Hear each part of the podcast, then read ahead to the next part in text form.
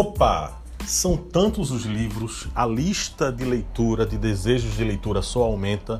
Como é que você pode fazer para, é, quando for ler um livro, a chance de você gostar e desse livro ser útil para você aumentarem? Aí, o que é que eu tenho feito? Eu assino vários podcasts de resumos de livros, assino programa como 12 Minutos, aplicativo 12 Minutos, que tem vários resumos, o Get Abstract também, vários resumos, e aí somente a partir da leitura é, daqueles resumos, os que me importam é que eu parto para comprar é, o livro todo para tentar lê-lo.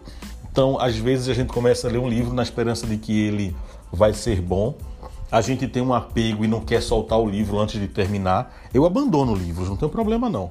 Tem um desapego. Se o livro não está pegando, não está colando, não está sendo legal, desapega. Mas aí as minhas chances de ler um livro até o fim aumentaram desde que eu comecei a consumir resumos de livros. Então, tem vários podcasts sobre resumos de livros, você pode procurar, ou manda mensagem para mim que eu te mando uma lista e também aplicativos, programas que resumem livros, PDF, em áudio, é, para você poder tomar uma decisão sobre como escolher aqueles livros melhores, tá certo? E é, isso vai é, é aumentar a tua produtividade, você ganhar tempo só lendo aquilo que realmente importa para você, tá certo? Essa é a dica de hoje.